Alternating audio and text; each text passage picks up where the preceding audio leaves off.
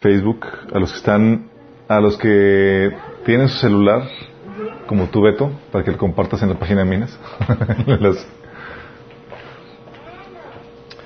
Vamos a comenzar con una oración.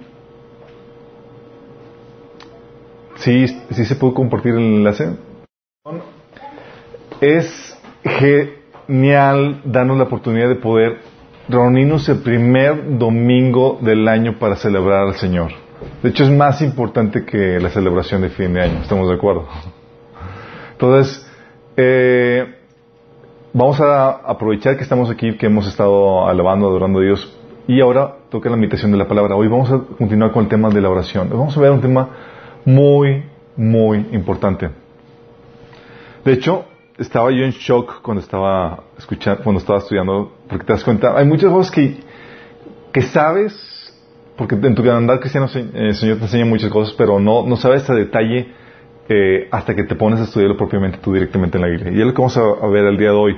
Pero tenemos que comenzar con una oración. Vamos a, poner este tiempo en las manos de Dios. Padre Celestial, Señor, invocamos tu presencia en medio nuestro, Señor. Te venimos a pedir, Señor, que vengas y hables a través de mí, Señor, que pongas claridad y estructura en mis palabras, Señor. Que puedas transmitir tu sentir, Señor. La urgencia que hay en cuanto a este tema, Señor, para que podamos, tu cuerpo, tu iglesia, Señor, despertar del letargo espiritual, Señor, y, y conquistar todas aquellas cosas que tú tienes preparadas para nosotros, Señor. Que podamos ser diligentes en el tema de la oración, Señor. Ponemos este tiempo en tus manos en el nombre de Jesús. Amén. Ok, esta es la sesión 4. Llevamos tres anteriores. Y si no han visto las sesiones anteriores, por favor, dense un clavado, están publicadas en, nuestro canal de YouTube y también en la página de minaschurch.org. El canal de YouTube es eh, Minas, espacio dominical, y ahí les va a aparecer los mensajes que damos cada domingo. Eh, ahí ahí eh, vemos o hemos estado viendo el tema de la oración. El domingo pasado tuvimos un paréntesis para hablar de la Navidad. Estuvo muy padre los que lo pudieron ver. Pero hoy continuamos con el tema de la oración y esta es la cuarta sesión. La primera sesión tocamos el tema de el porqué de la oración. Aprendimos por qué es necesaria la oración y por qué Dios dispuso que fuera por medio de la oración, el, eh, por qué nos eh, la ordenanza de la oración. Habíamos comentado que eh, fue esto así desde el origen porque Dios puso al hombre como su representante en la tierra y todo lo que se haga aquí en la tierra tiene que ser desatado por medio del hombre. Y la oración es esa autorización humana que le permite a Dios actuar y obrar en el reino humano. Se requiere, de tal manera que habíamos comprendido que de nada sirve que Dios quiera si el hombre no ora y hace. Y eso, fíjense que ha estado más alerta de esta temática en mis tiempos devocionales y estaba viendo la historia de Abraham, de, eh, Moisés, y era en, situaciones de Abraham, por ejemplo, cuando vino la plaga sobre, eh, Faraón eh, en Egipto, Dios le dice, Abraham va a orar por ti para quitarte. O sea, si no ora, Abraham no viene eso. O la situación de Moisés donde Moisés desataba las plagas sobre Egipto y Moisés por medio de la oración las quitaba. Si no oraba, no se quitaban. Sí. O sea, de tan fuerte era que Dios estaba atando y ligando todo su proceso, todo su programa a que el hombre lo hiciera. Sí. También habíamos comentado en la, en la sesión 2 las reglas básicas de la oración, cómo eh, vimos unas reglas básicas como el, solamente se debe orar a Dios, se debe hacer con humildad, se debe hacer con fe, eh, no con vana palabrería, eh, y puestos a cuentas con Dios. Y esto es muy importante porque Habíamos dicho que Dios es un Dios santo y si tiene algo en contra tuyo, nomás las oraciones se bloquean. Eh, y Dios se santifica a final de cuentas entre los que se acercan a Él. Eso viene en pasajes como Éxodo, eh, Levítico. De hecho, las personas que se entraban a la presencia de Dios de forma indigna, eh, en el Antiguo Testamento tú ves que eran fulminadas, así de, de, delicado es el asunto. Tienes que entrar bien delante de Dios para poder para que Él pueda atender tus oraciones. Y la vez pasada vimos los dos tipos de oraciones, muy importantes. Y tú debes de dominar como cristiano ambos tipos de, oraciones. Una es la oración devocional y la otra es la oración intercesora. ¿sí? La oración devocional que es la oración en la que expresas tu devoción, tu amor por, por Dios, donde disfrutas su presencia. La oración intercesora es ya la oración propia de trabajo. Y ahí habíamos platicado y vamos, oye, ¿cómo va tu oración eh, devocional? Es importantísimo que todo cristiano desarrolle una oración devocional, pero también la oración intercesora. Y eso vamos a ver el día de hoy. ¿Qué onda con la oración intercesora? Y con una característica que el Señor nos enseña que debe tener la oración intercesora. Y es la persistencia. ¿Saben? La persistencia es uno de los talones de Aquiles de la oración. Como empiezas a orar por algo y tarda y no ves, terminas como que y, ya dejaste el asunto en el aire, no continuaste orando, no continuaste intercediendo, pues a fin de cuentas pues a lo mejor no era la voluntad de Dios, o X o Y, o simplemente no se pudo, o, o lo que te venga en mente, pero dejamos de orar, muchas veces nos desanimamos simplemente porque no vemos respuesta inmediata. Y Dios consciente de, esta problemática nos da instrucciones acerca de persistir en la oración y es muy eh, repetitivo en cuanto a este, esta instrucción. Por ejemplo, 1 Tesalonicenses 5:17 dice, orad sin cesar, o sea, persiste en la oración. O incluso Jesús cuando estaba enseñando a sus discípulos les enseña por medio de una parábola la importancia de la persistencia la parábola, viene en Lucas 18 del 1 al 8 y dice, Jesús les contó a sus discípulos una parábola para mostrarles que debían orar siempre sin desanimarse. Otra versión dice, sin, eh, eh, con persistencia. Versículo 2 dice, les dijo, había en cierto pueblo un juez que no tenía temor de Dios ni, ni consideración de nadie. En el mismo pueblo había una viuda que insistía en pedirle, hágame usted justicia contra mi adversario. Durante algún tiempo él se negó, pero por fin concluyó, aunque no temo a Dios ni tengo consideración de nadie, como esta viuda no deja de molestarme, voy a tener que hacerle justicia, no sea que con sus visitas me haga la vida imposible. Continuó el Señor, tengan en cuenta lo que dijo el juez injusto.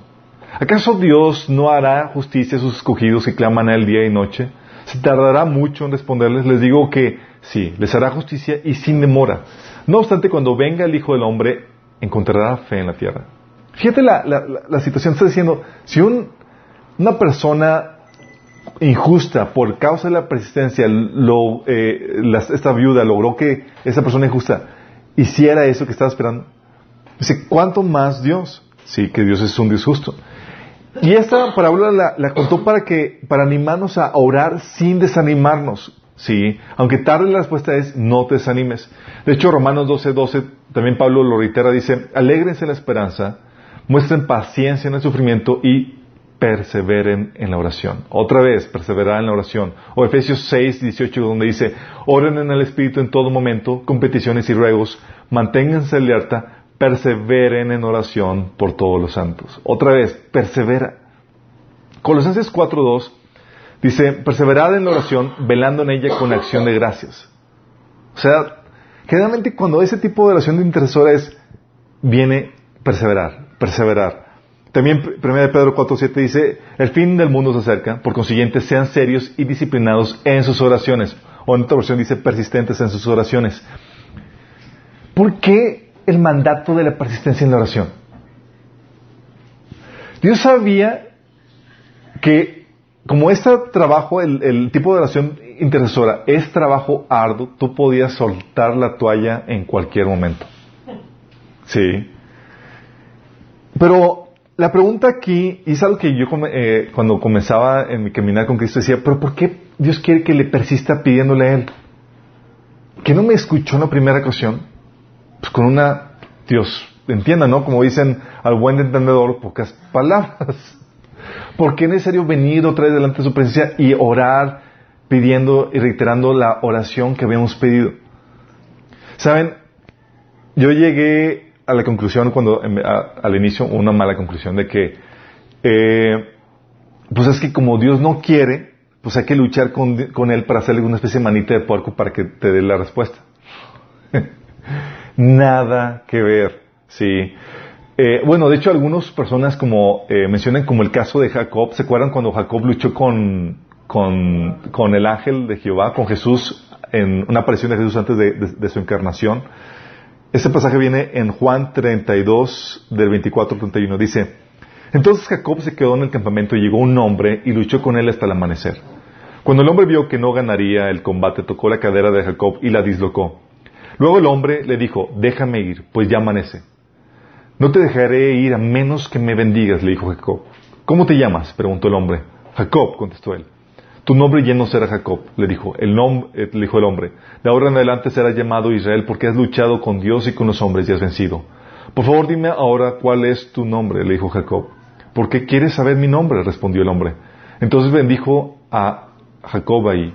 Jacob llamó a aquel lugar Peniel, que significa rostro de Dios, porque dijo, he visto a Dios cara a cara y sin embargo conservo la vida. El sol salía cuando Jacob dejó a Peniel y se fue cojeando debido a su cadera dislocada.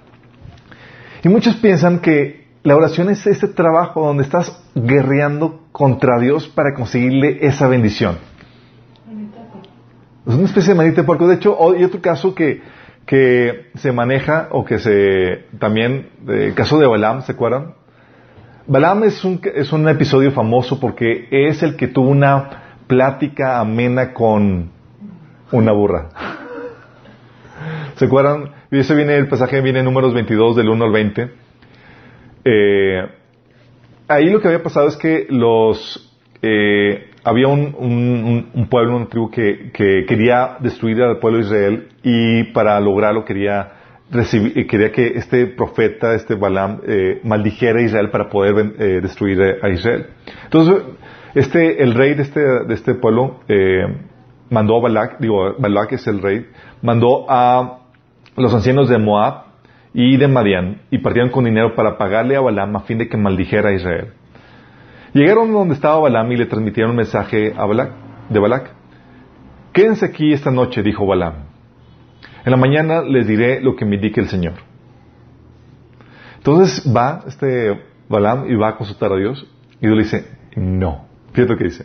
Pero Dios le dijo a Balaam, no vayas con ellos ni maldigas a este pueblo porque es bendito.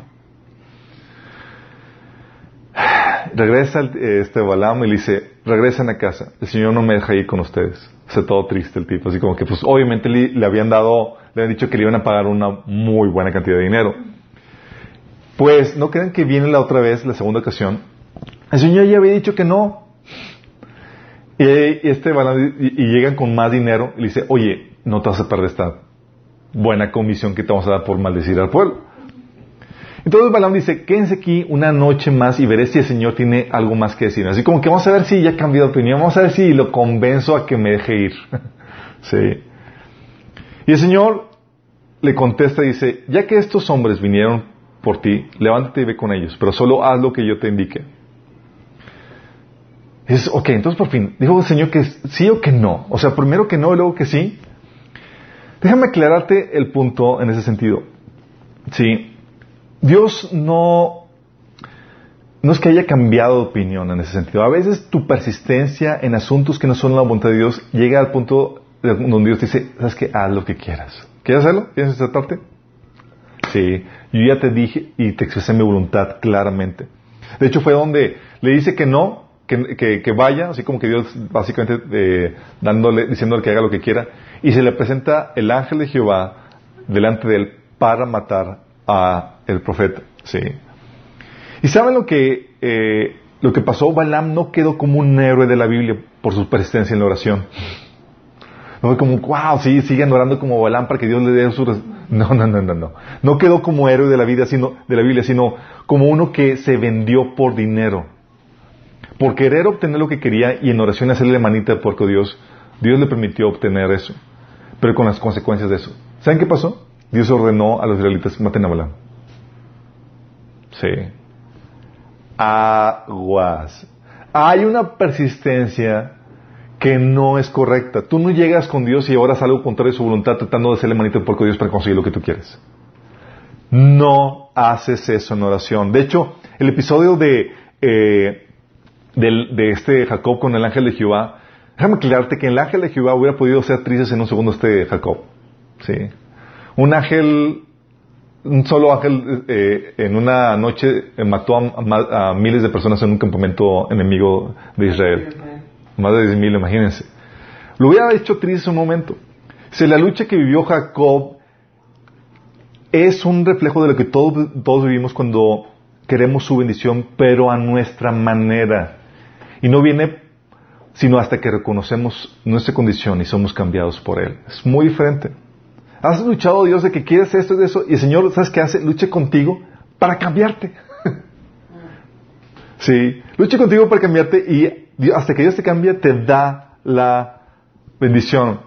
De hecho, por eso no creas que estás tratando de luchar con Dios para sacar la, bendición a tirabuzón. De hecho, Dios es el que quiere bendecirte.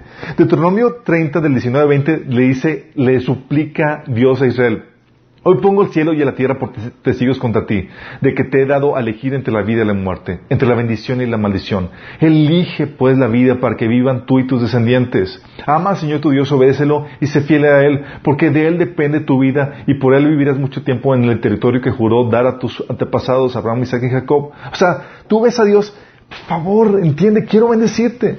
No es como que estás luchando con Dios para que te bendiga. Él está interesado en eso. Pero la lucha que tenía Jacob es una lucha donde Dios está luchando contigo ¿por qué? para cambiarte. Por eso Dios le preguntó, ¿cómo te llamas? O sea, reconoce tu situación y Jacob significa engañador. Sí, es reconócelo, sí. Y terminó Jacob saliendo de esa situación, de esa lucha con Dios, cambiado. Su andar fue diferente incluso físicamente. sí. Y lo que hace Dios. Pero en esa lucha, si vas a luchar en ese tipo de situaciones, es para que tú pierdas y Dios gane, para que Dios te cambie. Sí, es diferente. Sí. Y tienes otro caso de persistencia donde la gente clamaba por algo que no era la voluntad de Dios. ¿Se acuerdan cuando el pueblo de Israel salió de, Egipto? Y era un pueblo que se caracterizaba por algo que era la queja. Salió de Egipto y no había agua y ah, vamos a morir, no hay agua.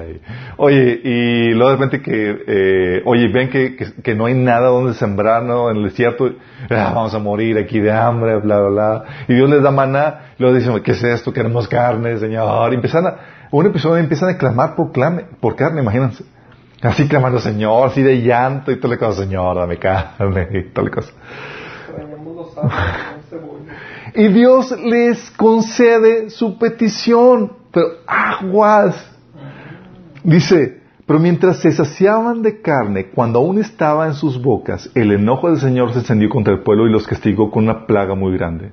Así en ese lugar fue llamado Kibrot Ahataba, que significa tumba de glotonería. Porque ahí se enterraron a la gente que codiciaba la carne de Egipto. Números 11 del 33 al 34. Ok, entonces cuando hablamos de la persistencia, no estamos hablando de sacarle a tirabuzón algo a Dios porque como que Dios no quiere. No se trata de eso la persistencia. ¿Sí? Hay una persistencia que sí es correcta, como por ejemplo, ¿se acuerdan de la sirofenicia? La mujer sirofenicia, ¿se acuerdan de ella? La mujer sirofenicia que tenía a su hija poseída y estaba detrás de Jesús, Señor, por favor, sana mi hija, sana mi hija. Y no estaba pidiendo carne, no estaba pidiendo como no estaba pidiendo algo en lo cual requería el auxilio de, Dios en, su familia. Y su presencia le, dio eh, la respuesta por parte de Dios. Pero, pero no es que estés luchando con Dios para, para obtener algo que, que, Dios no quiera darte. No es esa es la razón de la persistencia. Si no es eso, si no estás tratando de convencer a Dios de que te dé algo que Él no quiere y la presencia es para conseguirlo, entonces, ¿para qué, ¿para qué persistimos en la oración? ¿Para qué el Señor nos enseña a persistir en la oración? ¿Alguien sabe? Uh, pues porque me lo ordena el Señor. no. ¿Cuál es la lógica detrás de esto? O sea, ya aclaramos, no estás luchando contra Dios para obtener lo que queremos. Por cierto, nunca hagas eso. ¿Sí? Eh, ¿Quieres luchar? Que sea como Jacob. Una lucha que te lleva a un cambio interno para recibir la bendición de Dios. Una lucha que te lleva al quebranto, al cambio, no al juicio. ¿sí? Pero hay varias razones, de hecho déjame ver, son dos razones por las cuales tenemos que persistir. Y es algo muy importante. Uno, persistes porque hay un mundo espiritual que obstaculiza tu respuesta. Hello, claro, ya sabía. eh, Hay un mundo espiritual que está obstaculizando la respuesta.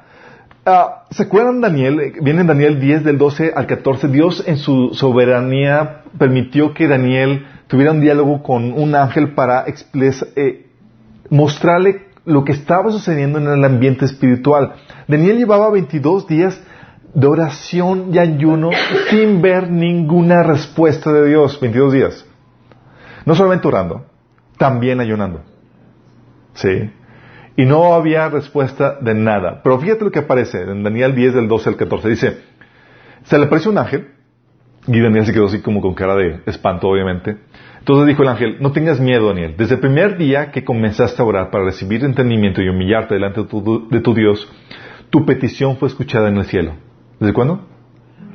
Desde el primer día.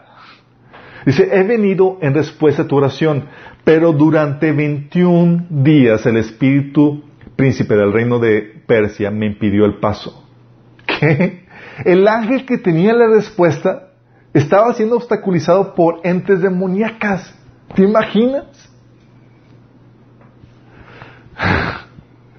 Dice, entonces vino a ayudarme Miguel, uno de los arcángeles, y lo dejé ahí con el espíritu príncipe del reino de Persia. Ahora estoy aquí para explicar lo que le sucederá al futuro a tu pueblo, porque esta visión se trata de un tiempo aún por venir. Ok. Estaba Daniel orando y Dios lo escuchó de primer desde el primer momento y Dios inmediatamente, respuesta, órale. ¿Sí? Y no fue porque Dios estaba tardándose en responder. Dios respondió desde el primer día. Fue la problemática del ambiente espiritual que estaba alrededor de Daniel, que estaba obstaculizando la respuesta. Y es que tienes que entender, hay un mundo espiritual. Estamos inmersos en un mundo espiritual que convive y que, y- y que tiene interacción con el mundo físico. ¿Se acuerdan de el, del siervo de Eliseo? De este Giesi. Giesi. ¿Sí se acuerdan? Giesi, obviamente una persona común y corriente, eh, no tan espiritual. Resulta que estaba el ejército enemigo de Israel, eh, estaba frustrado porque cada vez que querían hacer un plan para atacar a Israel, Eliseo le eran revelados los planes por, eh, por parte de Dios y se los enseñaba al rey y siempre contrarrestaban cualquier ataque. Entonces el rey dijo, ¿qué pasa aquí? Y uno de los, de los soldados del rey enemigo dice, es que está Eliseo en el, en el campamento de Israel y él escucha y Dios le revela a él lo que susurra aún en sus, en sus cuartos más, eh, más privado. Entonces el rey manda un destacamento grande con caballos y carros de combate y llegaron de noche y cercaron la ciudad para llevarse a Eliseo. Por la mañana, cuando el criado del hombre se levantó para salir, vio que un ejército con caballos y carros de combate rodeaban la ciudad. Ay, mi señor, exclamó el criado, ¿qué vamos a hacer? No tengas miedo, respondió Eliseo. Los que están con nosotros son más que ellos. Entonces Eliseo oró, Señor, ábrele a Gisei los ojos para que vea. El Señor así lo hizo y el criado vio que la colina estaba llena de caballos y de carros de fuego alrededor de Eliseo. Como ya los sirios se acercaban a Eliseo, volvió a orar, Señor, castiga a esta gente con ceguera. Y él hizo así lo que pidió Eliseo. Imagínate, estaba consciente del ambiente espiritual y de la realidad espiritual que lo, que lo rodea. De hecho, es- esto era... Los grandes hombres de fe están conscientes de esta realidad espiritual y lo utilizan a su favor cuando están orando. Dice Hebreos 1.14, dice, ¿no son todos los ángeles espíritus dedicados al servicio divino enviados para ayudar a los que han de heredar la salvación? O sea, hasta hablando que Dios te asignó a ti ángeles guardianes. La pregunta es, ¿por qué crees que haya sido, Dios haya considerado la necesidad de ponerte ángeles, asignarte ángeles para que te cuiden? No más, sí, porque pues, no había exceso de ángeles y estaban aburridos y pues, pues acompáñalos, están solitos. No, porque hay todo un ambiente espiritual, demonios y demás que quieren atacarte y demás y necesitas protección. Hay cosas que suceden en el mundo espiritual que tú no estás consciente. Te han librado, Dios te ha librado por medio de los ángeles que te ha asignado de muchas y tú ni en cuenta. Sí, por eso Dios puso esto.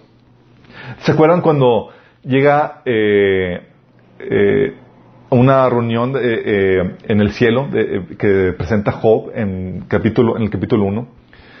Job presenta, comienza con una reunión donde hay una reunión celestial en, el cielo y se presentan los ángeles de los hijos de Dios, los ángeles, delante de, Dios. Y entre ellos se presenta Satanás. Fíjate lo que dice. Llegó el día en que los ángeles deberían hacer acto de presencia ante el Señor y con ellos se presentó también Satanás. Y el Señor le preguntó, ¿de dónde vienes? Uh, de allá. ¿Para dónde vas? Entonces, ¿a dónde vienes? Dice, vengo de rodear la tierra y de recorrerla de un extremo al otro, le respondió Satanás. ¿Dónde está Satanás? En la tierra. Y le recorre de un extremo al otro. Satanás y sus huestes de maldad están operando en esta atmósfera, en este lugar donde estamos nosotros. Y trabajan y hacen sus cosas aquí. Trabajan en una realidad paralela a la física y que interactúa con la, nuestra. Por eso dice Efesios 6 del eh, versículo 12, pues no luchamos contra enemigos de carne y huesos, sino contra gobernadores malignos y autoridades del mundo invisible, contra fuerzas poderosas de este mundo tenebroso y contra espíritus malignos de los, de los lugares celestiales. ¡Wow! Entonces tú estás orando y cuando tú oras, desatas una guerra angelical. ¿Estás consciente de esto? Tus oraciones, Dios las manda, eh, son las respuestas son comisionadas por ángeles, como viste con Daniel, y desatas una guerra angelical por tu oración. Por eso Pablo hablaba de la oración como una lucha espiritual. En Romanos 15:30 dice, fíjate lo que dice Pablo, mis amados hermanos, les pido encarecidamente en el nombre de nuestro Señor Jesucristo que se unan a mí luchando en oración a Dios por mí. ¿Por qué? Sabía Pablo que la oración desata esta lucha espiritual. Se, háganlo por el amor que me tienen, ese amor que el Espíritu Santo les ha dado. Y fíjate lo interesante, es que no solamente está consciente que la oración desata esta lucha espiritual, sino que sabe que la necesita y la pide. Por eso, eh, Primera Tesalonicenses 2.18 menciona a Pablo un episodio donde dice eh, que iba a visitar a la, quería visitar a la iglesia de Tesalonicenses, pero dice, teníamos muchas ganas de visitarlos de nuevo. Y yo, Pablo, lo intenté una y otra vez, pero Satanás nos lo impidió. Fíjate que no dice Dios, Satanás hay una guerra espiritual que está sucediendo para él y tú no te das cuenta de esto. Y tus oraciones tardan por este asunto de la guerra espiritual. Porque la respuesta viene, Dios la desata por medio de sus ángeles y hay una confrontación. O sea, ve, los, la hueste demoníacas ven a un, eh, ya salió un ángel del cielo comisionado con una respuesta. Órale, intercéptenlo. Y tú orando y no ves la respuesta y dices, no, pues ya no, no vino. Sí. No quiso. Y dejas de orar. ¿Y qué pasa? Dejas que los enemigos ganen. Qué heavy, ¿no? Pero ¿hasta cuándo debes de, de orar por lo mismo? O sea, ¿hasta cuándo? Porque igual y luego se convierte en necedad. Sí, eso lo vamos a, eh, ahorita al final les, explico quién con eso. Desde la siguiente reunión. Pero fíjate, hay un ejemplo que Dios nos dejó para ilustrar esto. Sí.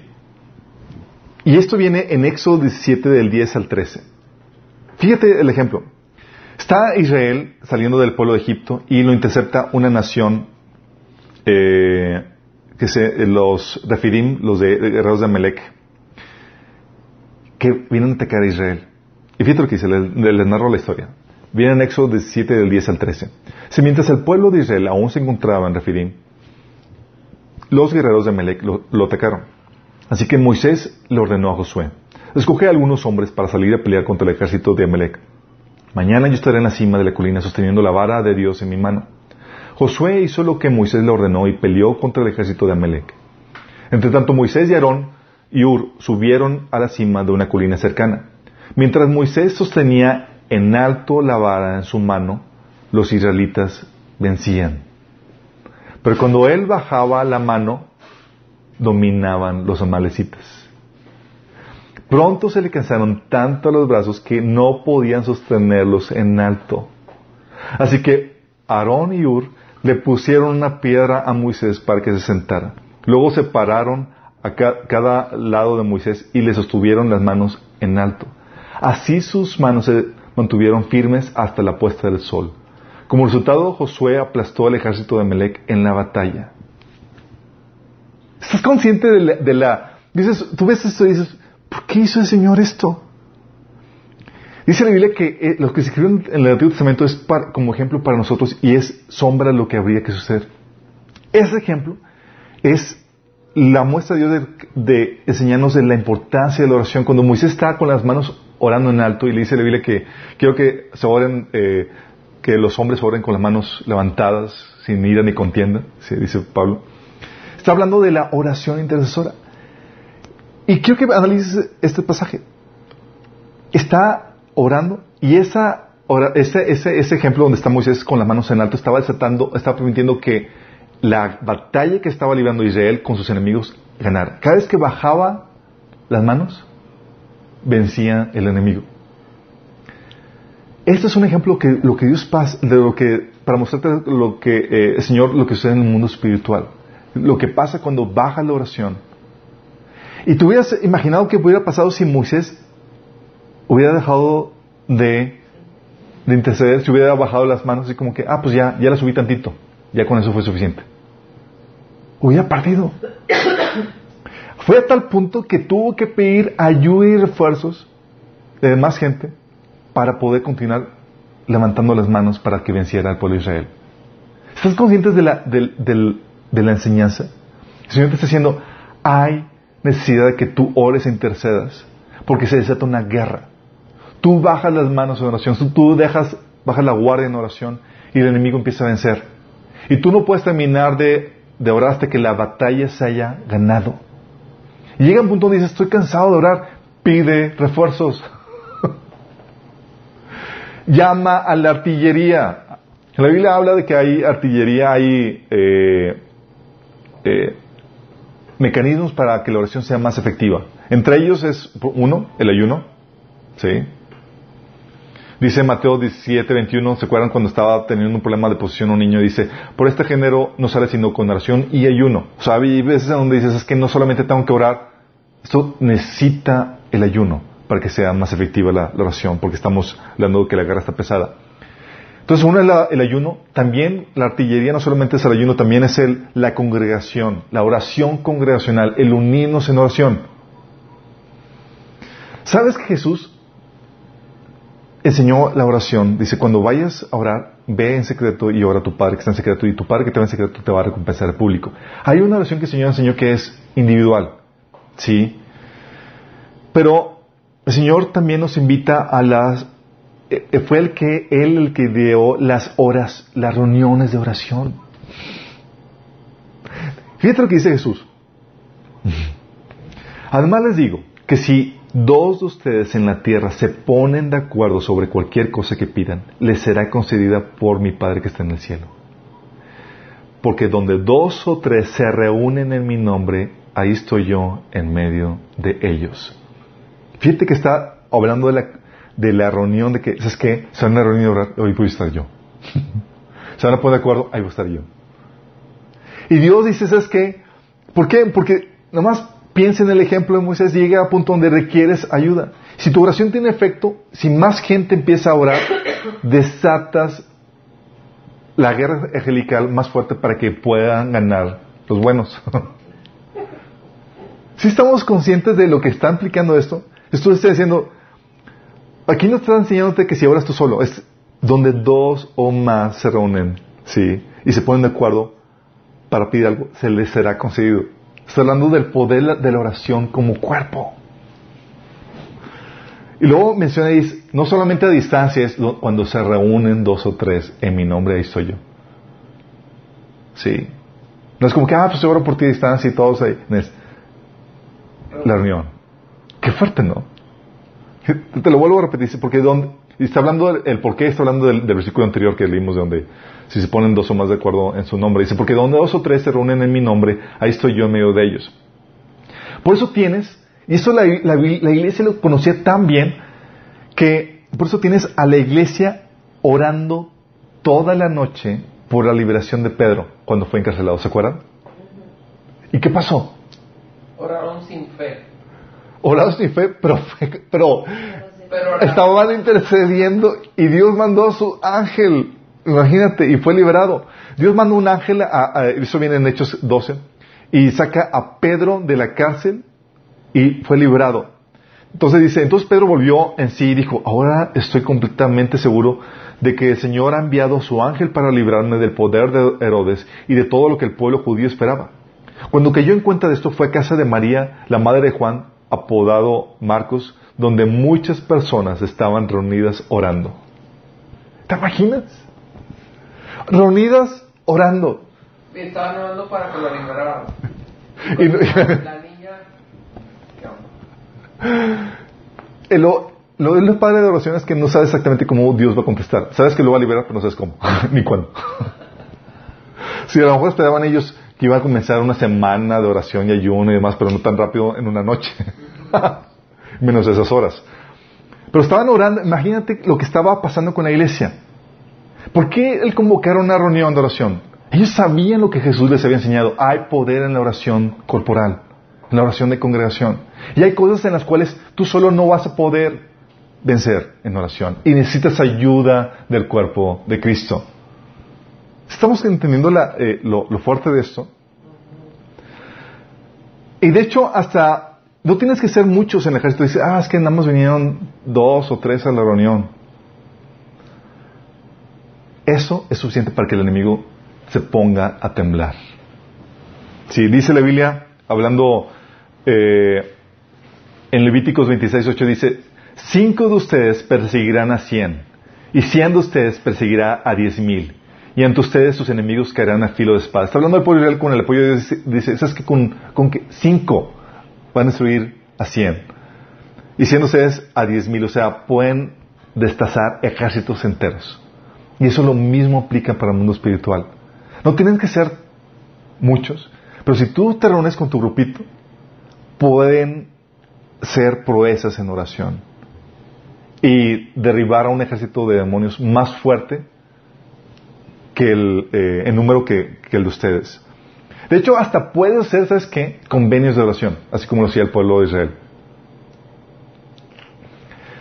Déjame explicarte, hay situaciones en oración en las cuales tú sabes que no puedes hacerlo solo. Necesitas apoyo porque la situación está muy fuerte, muy difícil. Y tú ves en el ejemplo, en, Jueces 1.3, un ejemplo donde llegan los hombres de Judá, le dijeron a los parientes de la, de la tribu de Simón, vengan con nosotros a luchar contra los cananeos que viven en el territorio que se nos asignó. Después nosotros les ayudaremos a ustedes a conquistar su territorio. Así que los hombres de Simeón fueron con los de Judá. ¿Sí estás entendiendo? Diciendo, ¿sabes qué? Oye, arma tu grupo de oración. Si no se animan, dices que, me ayúdame y te ayudo a ti. Oramos por esta petición. Yo tengo carga por esta situación. Necesito apoyo en oración. Y también lloro por ti. Sí, después conquistamos tu territorio. ¿Por qué es importante esto, chicos? Porque hay peleas y conquistas que, es cierto, puedes ganar tú solo. Pero hay otras que requieres un buen respaldo de oración. Forzosamente. De hecho, muchos ministerios no pueden crecer, no porque no puedan, porque Dios los protege, porque no tienen el suficiente respaldo en oración para enfrentar la oposición que les vendría siendo más grandes. ¿Sí está entendiendo esto? Dios está diciendo, es que eh, vamos a, no vamos a dejar que, que te vamos a detener en este nivel porque no hay la suficiente cobertura en oración para enfrentar los enemigos que vas a enfrentar siendo más grande. Por eso, Pablo, consciente de esta dinámica, de esta guerra espiritual, pide a las iglesias, a una iglesia, a otra iglesia y a otra iglesia, oren por mí, oren por mí, oren por mí. Sabía que requería la cobertura en oración. Romanos 15:30. Les ruego, hermanos, por nuestro Señor Jesucristo y por el amor del Espíritu, que se unan conmigo en esta lucha y que oren a Dios por mí. Efesios 6:19. Y oren también por mí. Colosenses 4:3. Oren también por nosotros para que Dios nos dé muchas oportunidades para hablar de, de su misterio, misterioso plan acerca de Cristo. O sea, tú ves Pablo armando su equipo de oración y poniendo a iglesias enteras a orar por él. No fue Pablo solo, sabía que había una guerra espiritual y estaba consciente de esto.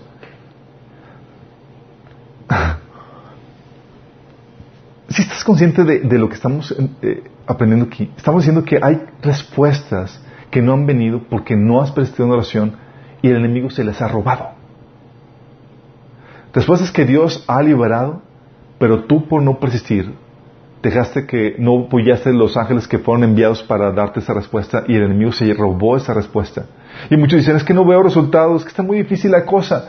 Ponte a pensar, si lo pudieras hacer por tus propias fuerzas, ¿Para qué oras? No, sino que oramos por cosas que nos sobrepasan nuestras fuerzas. Si fuera fácil, ¿qué necesidad tendrías para orar? No, sino que oramos por cosas difíciles que requieren la intervención de Dios. Si el cambio que esperas eventualmente se va a dar por sí solo, ¿para qué oras si se va a dar por sí solo? No, sino que oramos por cosas que parecen que nunca van a cambiar y para que Dios traiga ese cambio.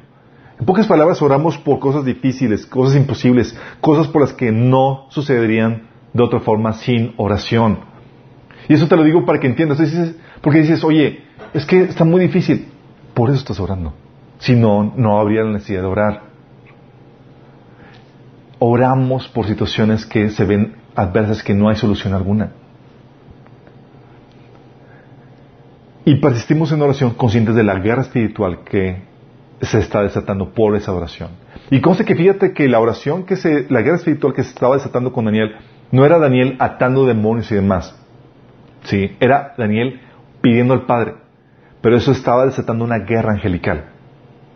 Sí, tú con tu propia sola intercesión al Padre, intercediendo, persistiendo en oración, desata solito la guerra espiritual, sin estar atando, eh, dependiendo de demás cosa que podrías hacer, pero quiero que, quiero que entiendas que la oración por sí sola desata esta guerra espiritual. La segunda razón por la cual es necesario persistir en oración, no solamente es por la oposición espiritual que genera esta oración, sino porque muchas veces Dios contesta por medio de un proceso, no de un milagro. Y esto es importante que tengamos en, eh, eh, claro, porque estamos en una cultura del fast food, estamos en la cultura del instantáneo, donde eh, puedes ver una película que tú quieras aquí inmediatamente, ya no necesario ir al cine, ya no tienes que rentar una película, todo, puedes, comprar un libro, lo compras en tu, tu celular. Estamos en la cultura del instantáneo. Y es cierto que Dios opera muchas veces así. ¿Se acuerdan el pasaje que vimos con el, con el siervo de Eliseo? Señor, abre los ojos. ¡Ping! Señor, cielos. ¡Ping! Sí, es rápido, sí, milagrosamente instantáneo. Pero ¿qué crees? En la mayoría de los casos, Dios contesta por medio de procesos. Dios activa todos los procesos necesarios para llevar a cabo esa respuesta. Y como está, lleva a cabo un proceso, cuando hablamos de procesos, sí, estamos hablando de que toma tiempo. Es un proceso. Y hay procesos naturales, normales, que tienes que cubrir todo el proceso en oración. ¿Te acuerdas Eliseo? Digo, perdón, Elías. Elías persistió en la oración porque sabía esto. Primera Reyes 18, del 41 y 44 dice, entonces Elías dijo, Cap, sube y come y bebe, porque una lluvia grande se oye. Elías fue el que había mandado una sequía por tres años. Se presenta otra vez al rey Acab y dice, ¿sabes qué? Ya va a venir la lluvia. Acab subió a comer y beber, y Elías subió a la cumbre del Carmelo, y postrándose en tierra, puso su rostro entre las rodillas. Y dijo a su criado, sube ahora y mira hacia el mar. Y él subió y miró y dijo, no hay nada. Y él le volvió a decir, vuelve siete veces. Estaba orando, vuelve otra vez, vuelve otra vez. Y persistiendo, persistiendo. ¿Por qué? Oye, mi chavo, las nubes no se hacen como arte de magia, tienes que esperar que se haga todo el proceso normal de, de, la formación de la nube. A la séptima vez dijo, ya veo una pequeña nube como la palma de una mano de un hombre que sube del mar. Sí. Estaban los ángeles de ellos, ¡ah! calentando toda el agua. Estaba llevándose por medio de un proceso natural, tenía que persistir y cubrir en oración ese proceso. Y dijo, ve, y di acá, unce tu carro y desciende para, porque la lluvia, para que la lluvia no te ataje. Y vino la lluvia. Pero tú ves la, persistencia de Elías porque estaba consciente Elías que tenía que persistir en ese proceso. O el caso de Daniel que acabamos de leer, está orando y ayunando y hay todo un proceso de guerra angelical el cual tiene que cubrir en oración Daniel hasta que se lleve a cabo eso. O eh, hay procesos hay procesos que se desataron por la oración pero que se quedan incompletos, lamentablemente, porque no se perseveró en oración. Y tienes el caso que habíamos visto con el de Moisés. Levantaba la mano para ganar, pero tenía que persistir hasta que terminara la lucha de Josué el proceso que, traía, que traería la victoria. Si hubiera terminado, si hubiera desistido, hubiera ganado el enemigo. Sí.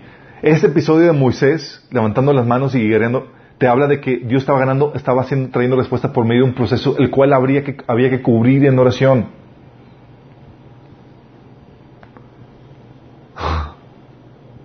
Por eso tú ves en situaciones como Isaías 62, uno, expresiones de este tipo, dice, debido que amo a Sión, no me quedaré quieto. Debido que mi corazón suspira por Israel, no puedo quedarme callado. No dejaré de orar por ella hasta que su justicia resplandezca como el amanecer y su salvación arda como una antorcha encendida. Fíjate lo que dice este profeta Isaías aquí. Dice, no voy a parar de orar hasta que se logre eso. ¿Por qué? Porque Dios no quiere, claro que quiere, pero va a tomar un proceso de mucho tiempo. Y requiere gente orando, cubriendo ese proceso en oración, para que no desfallezca, para que no termine inconcluso. Por eso, el Señor le dijo, entonces el Señor le dijo, aprendan una lección de este juez injusto. A este le dio un veredicto final, justo al final. ¿Acaso no creen que Dios hará justicia a su pueblo escogido que clama a Él día y noche? Seguiré aplazando su respuesta, le digo, Él pronto les hará justicia. Pero cuando el Hijo del Hombre regrese, ¿a cuántas personas con fe encontrarán la tierra? Este pasaje de Lucas 18 es continuación del, pasaje, del, capítulo anterior, capítulo 17, donde es un pasaje donde habla de los últimos tiempos. Y aquí Jesús está diciendo que va a haber santos o habrá santos en los cuales van a estar presistiendo para que el Señor ya traiga su justicia. Sí, y haga justicia en la tierra. Y el Señor no está diciendo, no es como que Dios no quiera, así convénceme, insísteme más. No, no, no, es desata un proceso que va a traer la respuesta y es necesario cubrirlo en oración.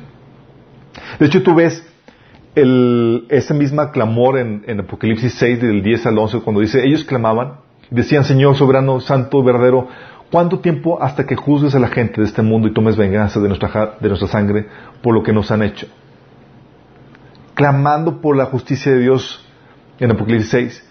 Luego ves eh, más adelante en Apocalipsis 8, del 3 al 6, dice, entonces vino el ángel con un recipiente de oro para quemar incienso y para y se paró ante el altar. Y se le dio un gran, una cantidad de incienso para mezclarlo con las oraciones del pueblo de Dios como una ofrenda sobre el altar, sobre el altar de oro delante del trono. El humo del incienso mezclado con las oraciones del pueblo santo de Dios subió hasta la presencia de Dios desde el altar donde el ángel lo había derramado. Entonces el ángel llenó el recipiente para quemar incienso con el fuego del altar y lo lanzó sobre la tierra. Y hubo truenos, un gran estruendo, relámpagos y gran terremoto. En todos los siete ángeles de las siete trompetas se prepararon para hacerlas sonar. Y luego tú ves más adelante, dice, terror, terror para todos los habitantes de este mundo, porque vendrá cuando los últimos tres ángeles toquen sus trompetas. Está hablando de que las oraciones de los santos desataron toda esa respuesta. Y esta es la respuesta final, pero tomó un proceso. Desde que estaban clamando hasta que vino la respuesta. Y era un proceso que tenían que cubrir en oración y clamar hasta que viniera esa respuesta. ¿Por qué crees que el Señor te invita a ti a que ores? Venga a tu reino, hágase tu voluntad en el cielo como así también en la tierra. ¿Por qué orar por eso desde ahorita, cuando sabemos que se va a hacer? ¿Por qué el Señor te pone a orar por eso? Porque el reino de Dios viene en un proceso. Tú, al estar compartiendo el Evangelio y demás, tú estás apresurando la venida del Señor y el reino de Dios aquí en la tierra. Con esa oración desatas todos los procesos que se requieren para su cumplimiento. Y todos los procesos requieren que persistas en oración. Por eso, tú lees expresiones de Pablo que dice, hermanos, el deseo de mi corazón y mi oración a Dios por los israelitas es que lleguen a ser salvos. ¿Cuándo oró esto Pablo? Hace casi dos mil años. Romanos 10.1. Y luego Pablo dice en el siguiente capítulo, en Romanos 11, mis amados hermanos, quiero que entiendan este misterio para que no se vuelvan orgullosos de ustedes mismos. Parte del pueblo de Israel tiene el corazón endurecido. Por eso solo durará hasta que se complete el número de gentiles que aceptarán a Cristo. Entonces todo Israel será salvo. A ver, Pablo, tú estás orando por la salvación de Israel y se va a cumplir hasta el final de los tiempos. ¿Por qué estás orando desde ya? Por este mismo principio que tienes que cubrir en oración, todo el proceso que se, va, que se requiere para que se desate eso. Y esto nos lleva a reflexionar, chicos. Como pueden ver, desatar la voluntad de Dios por medio de la oración no es un asunto tan fácil. Solamente piensa, ¿cuántas respuestas de oraciones han quedado bloqueadas por el enemigo porque no perseveraste en oración? Personas atadas que no han quedado libres, provisión que no ha venido, restauración en personas porque no persististe en oración. Tú estabas orando, intercediendo y tú pensabas que no iba a haber ninguna oposición por parte del enemigo, de demonios, de ángeles que quieren, de ángeles caídos que quieren eh, impedir la voluntad de Dios aquí en la tierra. ¿Cuántas respuestas han quedado bloqueadas por, por causa de eso? Porque no perseveraste en oración y el enemigo las bloqueó. ¿Cuántas respuestas de oración no quedaron trabadas porque no, porque paraste a mitad del proceso? No viste respuesta, no viste respuesta instantánea y la respuesta quedó parada. ¿Cuántas cosas han quedado trabadas o están tardando más porque no tiene el suficiente respaldo en oración? Muchos están peleando solos en oración porque no piden ayuda a sus hermanos. Y eso está o trabando o retardando lo que Dios tiene para ellos. ¿Sí estamos entendiendo lo que estamos perdiéndonos? Dices, oye, entonces hay que orar. Sí, entonces no es tan sencillo que digamos. Y eso te hace pensar, oye, ¿cuántas cosas no han quedado trabadas? Y dices, oye, es que no sé si ir a la voluntad de Dios. Y es ahí donde tienes que entender que para persistir no puedes hacerlo si no tienes fe. Y para tener fe tienes que saber cómo orar conforme a la voluntad de Dios. Y eso es algo que vamos a profundizar en la próxima sesión. Pero hay cosas que sabes que son la voluntad de Dios. Hoy estás orando por la salvación o por la restauración de tal familia o de tal persona y no sucede y es, ya dejas de orar. Por, dejaste de cubrir el proceso de oración. Bajaste las manos como Moisés. Y los enemigos arrasaron. Qué momento. Hay situaciones donde el Señor, cierto, te da una paz sobrenatural que dice, ya está hecho. Y dejas de orar. Sí. Y de hecho vamos a ver también cuándo parar y cuándo no orar. hay situaciones donde te da eso. Pero hay, sabe, hay otras situaciones en las que sabes que todavía no está resuelto el asunto, que no está terminado. Y uno se desanima y para orar no porque tenga esa paz sobrenatural, sino porque se desanima, porque no ve resultados, porque nada sucede. Porque tarda en llegar la respuesta. Y el Señor te dice, debes de persistir en oración, no te debes animar. Ya sabes lo que sucede detrás de las oraciones. Hay un, desatas una guerra espiritual y desata los procesos. Y necesitas cubrir eso en oración hasta que venga la respuesta. No se trata de hacerle manita de puerco, a Dios, no se trata de convencerlo para que te dé algo y sacar, hacerlo a tirabuzón, sino se trata de poder unirte con la, voluntad de Dios y traer esa voluntad aquí en la tierra. Y esa requiere esfuerzo y persistencia en oración. Y tal vez tú digas, oye, yo quiero orar, no sé cómo. Y la primera oración que uno debe hacer para poder empezar ese proceso de oración en su vida y desarrollar una vida de oración es la oración de, de reconciliación con Dios. Y tal vez tú todavía no la has hecho. Dice la Biblia que todo aquel que invoque el nombre del Señor será salvo. Invocar significa pedirle la salvación. Y pedirle salvación es porque Dios te la da gratis. Jesús, Dios mandó a Jesús a morir por ti en la cruz en tu lugar para que Él pagara el precio de tus pecados. Y Él ya pagó tu condena y Él te la da gratis. Y tan solo estás dispuesto a arrepentirte de tus pecados y volver a Él. Empezar a vivir una vida en obediencia a Él. Si estás dispuesto a arrepentir de tus pecados, dice el que tú puedes recibir la vida eterna, regalo de la salvación, de conciliar tu, tu relación con Dios para que puedas tener la vida eterna, esa relación reconciliada con Dios que te va a permitir desarrollar una vida en oración, porque mientras no la vas a poder hacer. Si tú quieres hacer esto y reconciliarte con Dios, ora esta oración. Dile, Señor Jesús, este día me arrepiento de mis pecados te pido que me perdones por seguir mis propios caminos. Y el día de hoy me rindo a ti, a tu voluntad. Te pido que me perdones, Señor, y que me salves. Yo creo que moriste por mí en la cruz y que resucitaste. Y hoy te acepto como el Señor de mi vida y mi Salvador. Si tú hiciste esto genuinamente, van a suceder cambios en tu vida. Vas a empezar a leer la Biblia, vas a empezar a buscar congregarte con otros cristianos que buscan de corazón alabar a agradar a Dios. Si no haces estas cuestiones básicas, no te engañas, no te has arrepentido. ¿sí? Entonces, tienes, para que eso funcione, tiene que haber un genuino arrepentimiento. Y a los que estamos aquí, todos los demás que ya conocemos al Señor, ¿cómo ha estado tu oración intercesora? ¿Te has desanimado? ¿Has parado de orar? ¿Has bajado las manos? ¿Y has dejado que el enemigo gane batallas, victorias?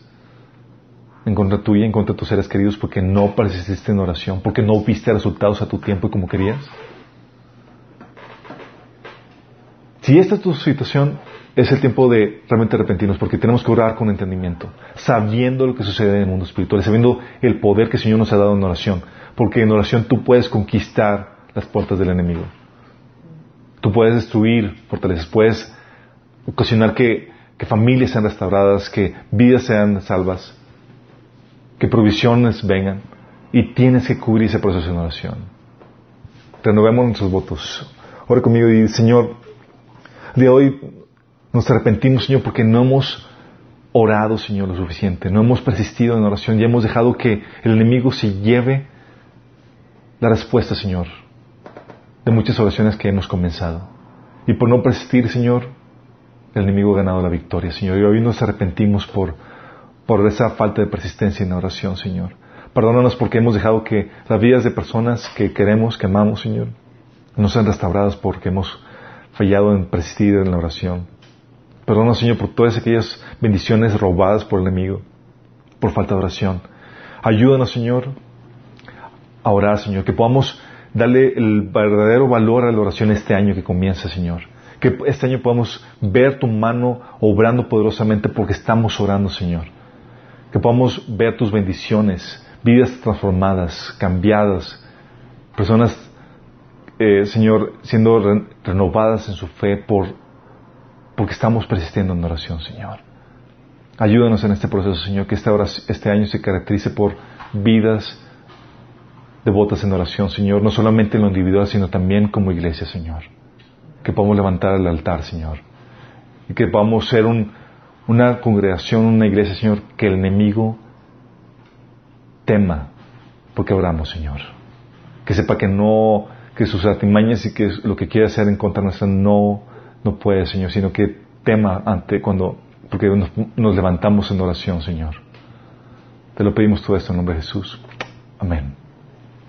Los que nos sintonicen, nos vemos el próximo domingo, misma hora, mismo canal.